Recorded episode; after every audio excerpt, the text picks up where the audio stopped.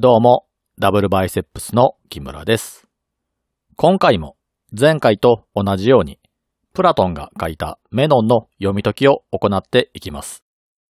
著作権の関係から本を朗読するわけではなく、私が読んで重要だと思った部分を取り上げて考察する形式になっていますので、興味のある方はご自身で本を読まれることをお勧めします。前回の話は、メノンとの対話に行き詰まった際に、近くにいたアニュトスに、アレテーの教師について尋ねた回でした。アニュトスは、父親がお金を稼ぐ能力を持っている資産家でした。メノンの主張によると、アレテーとは、美しくて立派なものを欲し、それを手に入れる能力ということで、美しく立派なものとは、金品だと言っていました。資産家というのは、金品を稼ぎ出す能力に秀でた人のことなので、先ほどの主張に照らし合わせると、アニュトスの父親は、アレテーを宿していることになります。また、多額のお金を持っているということは、そのお金を使えば、立派な教師をたくさん雇うことができます。多くの親は、子供を大切に扱うので、アレテーを宿していると考えられるアニュトスの父親は、自分自身や金で雇った教師たちで自分の子供であるアニュトスを教育したはずです。このような環境で育ったアニュトスなら、アレテーの教師について何か知っているのではないかという思いから彼に質問をしました。その結果、アニュトスからはアテナイ人であれば誰でもアレテーを教えることができるので、アレテーのみを教えるといった特別な職業はないという答えを聞き出せました。ソクラテスがなぜアレテーの教師について尋ねたのかというと、メノンとの対話の結果、アレテーとは知識のようなものということが推測によって分かったのですが、知識のようなものであるのなら、教えられるはずだという話になったからです。アレテーが教えられるものであるのなら、それを専門とする教師がいても良いはずなのに、ソクラテス自身は見たことも聞いたこともありませんでした。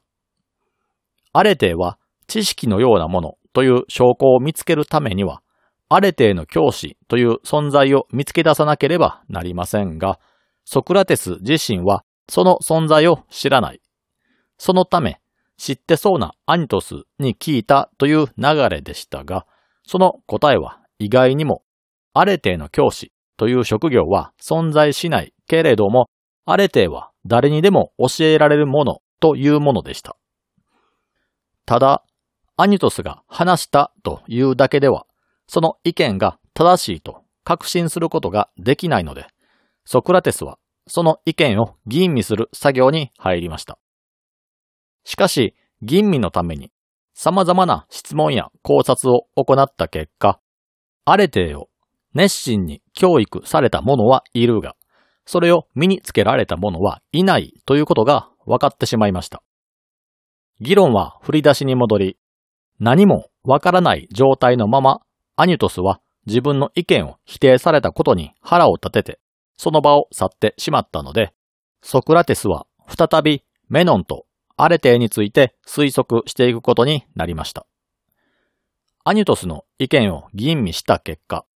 アレテーを教えることはできないという可能性がかなり高くなったわけですが、メノンが一番最初にソクラテスの元を訪ねた際のことを思い出すと、彼は師匠のゴルギアスにアレテーを教えてもらったと思い込んでいて、有名なソフィストだと思われていたソクラテスに対して挑戦を挑んできたのが始まりでした。このことから、メノンは当初、師匠のゴルギアスはアレテーを教えることができる教師だと思い込んでいたわけですが、一連の対話が済んだ後に、もう一度メノンに対して、アレテーを教えられる人はいるのだろうかという質問をしたところ、メノンは、これまでの対話の結果を考えると、アレテーを教えられる者はいないのではないか、と心変わりします。そして、師匠のゴルギアスが弟子に教えていることは、弁論術という技術であって、彼はアレテの教師ではないと主張を変えます。これまでに分かったアレテの性質について簡単にまとめると、アレテとは知識のようなものではあるけれども、他人に教えられるようなものではないということが分かったわけですが、しかし、これは一体どういうことなのか、メノンは疑問に思います。知識のようなものであるのなら、教えられるはずなんですが、実際に他人に教え伝えた人物はいない。可能性としては、アレテを本当の意味で身につけた人間は、この世には一人もいないという可能性も考えられます。これは、アレテは知識のようなものなので、理論上はアレテを宿したものなら他人に教え伝えることはできますが、そのような人物はこの世に一人もいないため、教師になれる人物がいないということです。この疑問に対してソクラテスは、アレテの捉え方そのものが根本的に間違っていたのかもしれないと言い出し、もう一度最初から考えようと言い出します。このソクラテスの態度は非常に論理的で科学的な考え方とも言えます。ソクラテスはまず、わからないものや解明したいものを明確にして仮説を立てて推測を行いました。おそらく、ここまでの行動は誰でも行うことだと思います。わからないことを身近な理解できるものに置き換えて考えてみるなど、仮説を立てて推測を行うというのは、現在では普通に行われていることですし、当時でもそうだったんでしょう。しかし、ソクラテスは、そうして出てきた答えを、本当にそうなのかどうかを確かめるために、吟味しようとします。これはなかなかできることではありません。大抵の人間は自分が必死に考えて生み出したアイデアや考えを大切にしようとしますし、そうするとその時点でバイアスがかかってしまい、自分の考えた答えに対して反論をされると気分を害したりします。ソクラテスとの対話を行ったアニトスがそうでしたよね。彼は彼なりに人生の経験などを通して知ったことを踏まえて考えをまとめたのでしょうし、その意見が正しいという確信も持っていたんでしょう。そのため、その意見を無条件で擁護してしまい、反論をぶつける人を目の敵にしてしまいます。逆に自分の意見を肯定してくれるような人が現れると気分を良くして自分の意見にさらに自信を持つようになります。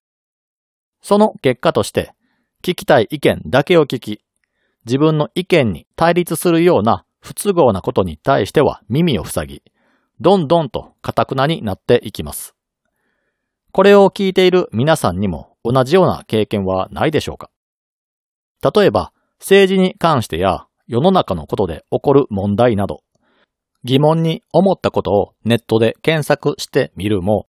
検索する前からすでに自分の答えは決まっていて、その答えを肯定したり、理論を強化する情報のみをじっくり読み込み、反対意見は無視する。この他にも、ツイッターなどで自分と似たような思想の人ばかりをフォローしていった結果、タイムラインが極端になってしまっているなんてことはないでしょうか。このような行動は先ほどのアニトスだけが特別なのではなく、みんながとる行動だったりします。その結果として思考が極端になって視野が狭まるのですが、しかしソクラテスは違います。たとえ自分自身が時間をかけて苦しみ抜いて生み出した答えであったとしても、それが本当に正しいのかどうかを吟味するために、あえて批判にさらされます。現代で言うのなら、まるで自分の意見が間違っていることを証明したいかのように、ネットを使って自分の考えていることと真逆の意見を必死に探しているようなものです。科学の現場では自分にかかっているバイアスを完全に無視するために研究の成果を論文として発表し、可能であれば科学雑誌などの多くの人の目に触れる場所に置くことでその意見が本当に正しいのかどうかを吟味します。目立つところに置かれた理論は、多くの批判の目にさらされ、数多くの反論が寄せられることになりますが、その反論に対して感情ではなく論理的に反論を行い続けることができれば、批判に耐えた理論として信憑性が高くなります。ソクラテスの行動も同じで、それらの批判に耐え抜いた考えこそが正しいと思われる考えであって、簡単に批判され、それに対する反論もできないようなアイデアは、たとえ自分が生み出したものであったとしても、すぐに捨てるべきだという考えなんでしょう。ソクラテスは早速議論を巻き戻し、問題点を探り始め、アレテとは知識のようなものであるという推測の前提となっている。アレテとは知識を伴うものという前提を疑います。なぜなら、この前提が狂えば、それ以降の議論がすべて狂ってしまうからです。ということで、アレテとは知識を伴うものという前提を見直し、あれてと知識を切り離せるのかどうかを考えていきます。あれてに限らず、人に何かを教えようとする場合、教える事柄についての知識を持っていれば、それを言葉や態度で伝えることで教えることができます。では、人に何かを教えるためには、知識は必須なんでしょうか？教えようとする事柄についての知識を持っていない場合は、絶対に他人に物事を教えることはできないんでしょうか？これは深く考えない場合は、人は知らないものを教えることはできないだろうと思われる方も多いかもしれませんが、実際にはそんなこともなかったりします。教えようとしている事柄そのものをピンポイントで知らなくても、その周辺の事柄について把握していれば、他の情報から推測することが可能です。この推測というのは、すでに知識として知っているという状態とは違います。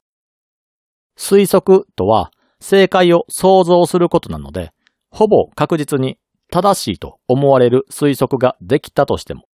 それは知っていることにはなりません。ただ、限りなく正解に近いと思われる推測は、その答えを想像すらできない人にとっては貴重な意見には違いがないので、予測をした人は推測ができない人に教えることができます。例えば、京都から東京に行く場合、一度実際に京都から東京へ行った経験があれば、生き方を体験して知っているために誰かから生き方を尋ねられた場合には、その知識をもとに教えることができます。では、京都から東京に行ったことがある人だけが生き方を他人に教えることができるのかといえば、そんなことはなく、その事柄について知らなかったとしても、周辺情報を組み合わせることで推測できる人は、その結果を人に教えることができます。周辺情報とは、日本列島のどこに京都と東京があるのかといった基本的なことや、新幹線などの列車や高速バスがどの地域を結んでいるのかといった知識。その他には、現代で言えば、どのような検索ワードで検索をかければ良いのかや、どんなアプリを使えば正しい順路が出てくるのかといった検索の仕方のことです。これらの知識を組み合わせることによって、人は自分が直接知らないことを推測することができます。その推測によって導き出された答えがほぼ確実に合っていると予測されるのなら、それを答えとして他人に教えることができます。この正しい推測によって導き出された答えと学んだり経験して知っている人に教えてもらう知識はどちらかが劣っているということはありません。教えてもらう側にとっては、教えてもらったその答えが正しいのか、間違っているのかが重要なのであって、教える側がすでに知識として知っているのか、推測で話しているのかに大した意味はありません。推測よりも知識の方が信頼できるだろうと思われる方もいらっしゃるかもしれませんが、聞いた答えが正しいのか、それとも間違っているのかの判断は、知識であれ、推測であれ、その場で聞いているだけの状態では判断できません。話し手側が、これは経験に基づく知識だと思い込んで話していたとしても、情報が古ければ、その知識は今現在でも通用するのかどうかはわかりません。知識として獲得したその瞬間は、それは絶対に正しく間違っていない知識と呼べるのかもしれませんが、時間が経つことで、環境の方が変わってしまって、その知識が役に立たなくなることは珍しいことではありません。先ほどの京都から東京に行くという例で言うのなら、実際に新幹線を使って行ったという経験をして、知識として知っている人から話を聞いたとしても、その後、鉄道の運営会社の都合で路線が変更されたりしてしまった場合は、その知識は役には立ちません。憶測であれ、知識であれ、その情報が本当に正しいのかという実際の判断は、相手の答えを実行に移してみないことには判断できないことになります。そういった意味では、聞く側にとっては、相手の出した答えが推測によるものか、それとも知識に由来するものかは、大した意味がないことになります。このように、正しい推測と知識は、教えてもらう側にとっては、どちらも似たようなものとなりますが、教える側からすれば、推測と知識は全く違うものとなります。当然といえば当然ですが、答えを導くプロセスが全然違います。憶測による答えは自分の把握している情報をもとに答えを探り出す作業を行いますが、すでに知っている場合は、そのような作業は必要ありません。このように、両者は全く違ったものなので、憶測というものを中心に据えて考えていくことで、あれてから知識を切り離して考えることが可能になります。このソクラテスの説明に納得をしたメノンは、正しい推測によって起こした行動もあれてを宿した行動に含まれるのであれば、下した決断の中に間違っていたものが含まれていることにも納得がいくと、この意見に同意します。あれてを宿した状態というのを究極レベルに優れた状態に置き換えて考えてもらえればわかりますが、完全な知識によって善悪を見極めて、悪い方向へ導く欲望を制して、勇気と正義を宿す人は、本来であれば絶対に間違った決断は行いません。決断が間違っているというのは完全な知識を持っていないことの証明ですし、そのような人は正しく善悪を見極めることもできないでしょう。つまり、間違うということは、あれてを宿していないと言い換えることができるわけです。しかし、正しいと思われる推測に基づく行動もあれてを宿した行動に含んで良いとするのなら、推測は知識ではなく、あくまでも周辺情報を寄せ集めて正しい答えを想像しているに過ぎないので、間違っていることもあるということです。これまでの対話で、ソクラテスは偉人とされている人たちが行ってきた行動の間違いを指摘して、彼らは本当にアレテを宿しているんだろうかと言っていましたが、彼らの行動が推測に基づくものであるとするのなら、その行動に間違いがあっても不思議ではないということになります。つまりメノンは今までのあれ程度認識はあれ程を宿すものは絶対に間違いを犯さないし、その行動は常に正しく、幸福に向かって最短距離を進んでいると思われていたのですが、あれてを宿すものとは、そんな完璧超人のことではなく、憶測によって行動を起こすこともあるので、たまには間違うこともあるという認識へと変化すると思っていたので、その意見に対して納得したわけです。しかし、ソクラテスは、そのメノンの解釈は間違っていると指摘します。そして、正しい考えによって出た答えに沿って行動を起こした場合は、間違うなんてことはありえない。常に正しい道を選択し続けることになると訂正します。これを聞いたメノンは、それだと正しい憶測と知識には差がなくなってしまい、両者は同じものになってしまうと困惑してしまいます。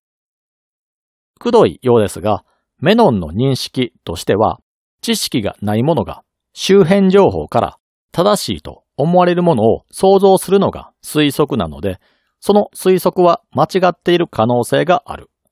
その点において知識と推測は違うものだと言っているわけですが、それに対してソクラテスは、正しい考えは絶対に正解にたどり着くと主張しているわけです。しかし、それだと推測と知識には何の違いもない、同じものとなってしまうため、違いがわからないとメノンは困惑しているわけです。このように主張するからには、ソクラテスには両者の明確な違いを説明する必要がありますが、その説明を神話の世界のダイダロスの彫像に例えて説明を始めるのですが、その話はまた次回にしていこうと思います。それでは皆さん、さようなら。